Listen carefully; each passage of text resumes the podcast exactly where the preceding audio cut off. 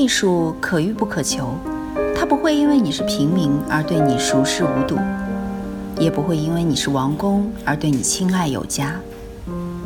与同听艺术，带你感受艺术的奥秘和热情的世界。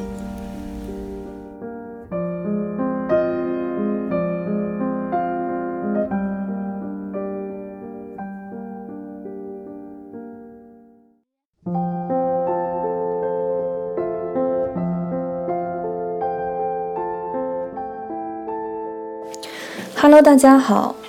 今天我为大家朗诵的文章叫做《一位神秘美女每年砸六十亿买花，却只为建设祖国》。在当代的艺术市场上，总会有走着一些神秘的买家，他们往往一掷千金，却极少有人能见到他们的真实面目。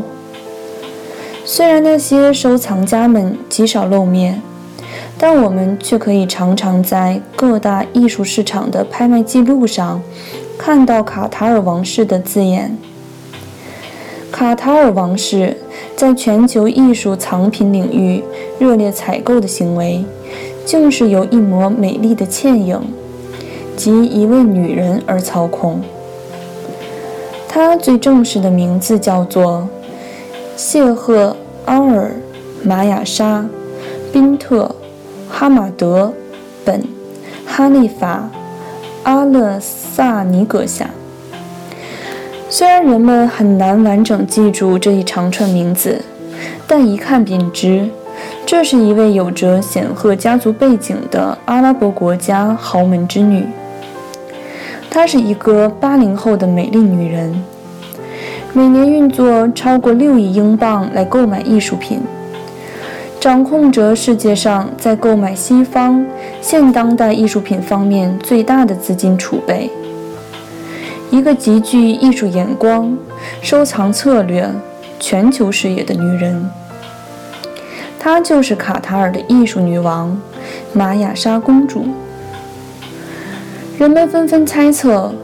借助卡塔尔王室雄厚的财力，玛雅莎公主近年在艺术品市场上收购西方绘画作品、雕塑作品及各种装置艺术，每年的花费至少在十亿美元以上。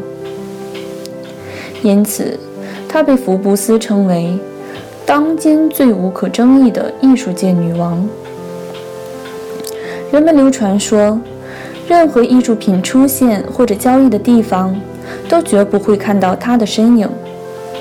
他从不逛画廊，从不参加拍卖会，从不会在上流社会、商业名流或者藏家大鳄的聚会中间出现。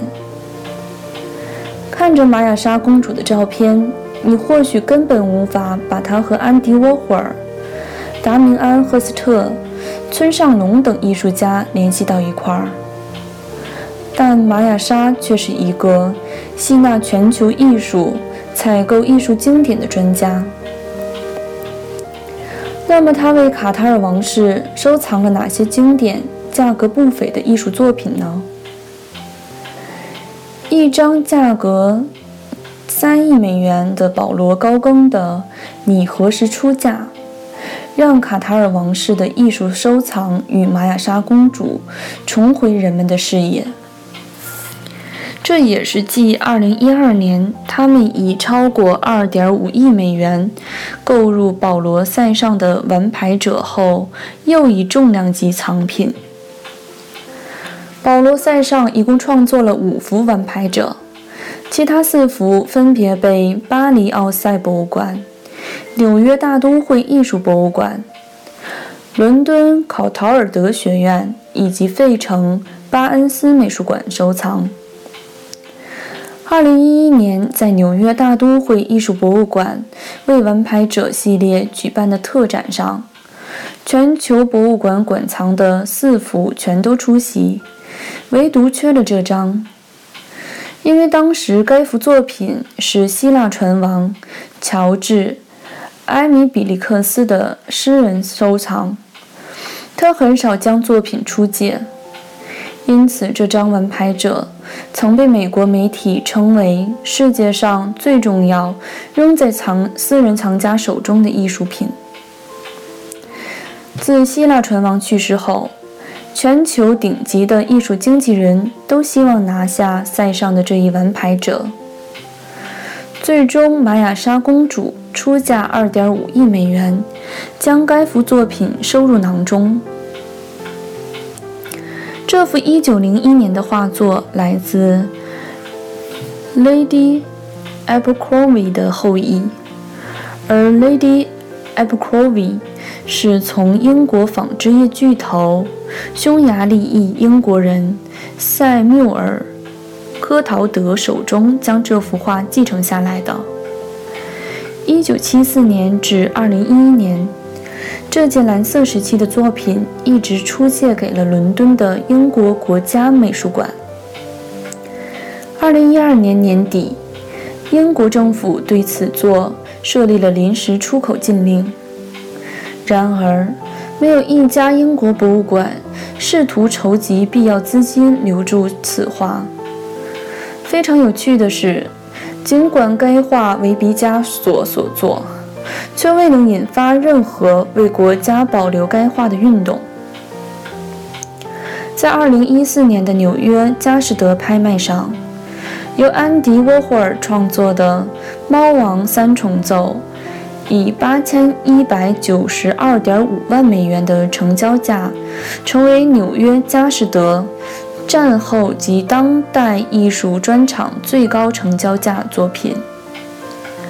在这件作品成交之后，曾有传言说它是被卡塔尔王室购的，但这一消息并没有得到证实。不过，玛雅莎公主对于安迪沃霍尔的热爱，早在2010年就凸显了。在2010年时。卡塔尔王室通过纽约菲利普斯拍卖行将安迪沃霍尔的另一件作品《他生命中的男人》收入囊中。马克罗斯科的《白色中心》于2007年在苏富比纽约现身，以7284万美元成交，由卡塔尔王室购得。成为在公开市场上拍出的最昂贵的战后及当代艺术品。在卡塔尔的收藏名单上，达明安·赫斯特也是一个经常会出现的名字。早在2007年，卡塔尔就在苏富比购入了这张来自耀贵系列的摇篮曲之春。卡塔尔王室的兴趣不仅限于现当代艺术。2007年，在香港佳士得春拍上，中国清代宫廷画师郎世宁的《平野明秋》以1764.5万港元被卡塔尔王室玛雅莎公主收入囊中，引起一片轰动。据悉。他们家族每年花巨资购买的艺术作品，都会捐献给卡塔尔在沙漠中建立起的博物馆。玛雅莎公主和她的家族正在发展自己国家的博物馆。除了已建成的伊斯兰艺术博物馆和阿拉伯现代美术馆，还有为2022年举办世界杯而建的奥林匹克博物馆等。将近二十座博物馆的宏伟计划，其中最庞大的项目当属正在对外开放不久的卡塔尔国家博物馆。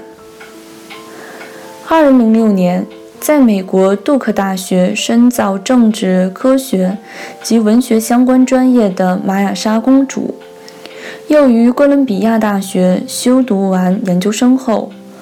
回国被时任国王的父亲任命为卡塔尔博物馆管理局主席，从前辈手中接过了文化建国的重任，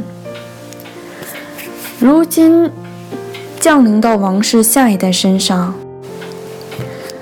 作为 QMA 主席，玛雅莎公主正在努力实现其兄长，也就是现任卡塔尔国王提出的宏伟蓝图——卡塔尔展望2030。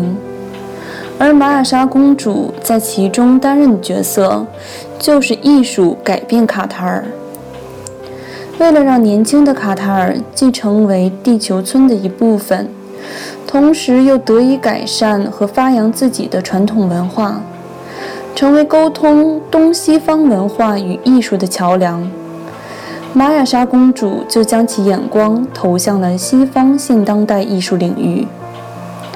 尽管卡塔尔在上世纪四十年代，国家的人均 GDP 一度排名全球第三，其经济年增长率为百分之十六点六，比世界上任何一个国家都要快。并位列全球最富国家和地区排行榜第一。然而，石油和天然气资源再多，也终有用尽的一天。如何为将来的后石油时期做准备？及时将卡塔尔由一个轻碳经济国家转变为一个知识经济国家，是举世举国民众时刻都在惦念的课题。于是，卡塔尔王室决定用文化建国的理念，构建国家未来的发展方向。随着一座座博物馆的建成，玛雅莎公主也开始马不停蹄地将一些在艺术领域响当当的名字引入多哈。比如，2012年为村上隆举办首次中东个展。之后，为达明安·赫斯特在多哈举办展览。卡塔尔博物馆协会为展览赞助二百万英镑，这样的赞助方式和金额也是中东地区的首例。作为家族第二代艺术收藏领军人物。玛雅莎公主在将卡塔尔王室塑造成当今世界最大性当代艺术品买家的同时，也正将卡塔尔这个国家打造成一座冉冉升起的多元文化国际中心。尽管玛雅莎公主优越的身世和璀璨的财富令世人嗟叹，然而事实上，他因这份财富所推动的卡塔尔艺术与文化的变革，才更是令举世瞩目。感谢您收听《与同听艺术》，我是主播叶青，我将会为大家朗诵更多艺术相关的文章。如果你有喜欢的文章，也可以发送给我们，我们将把它分享给更多的人。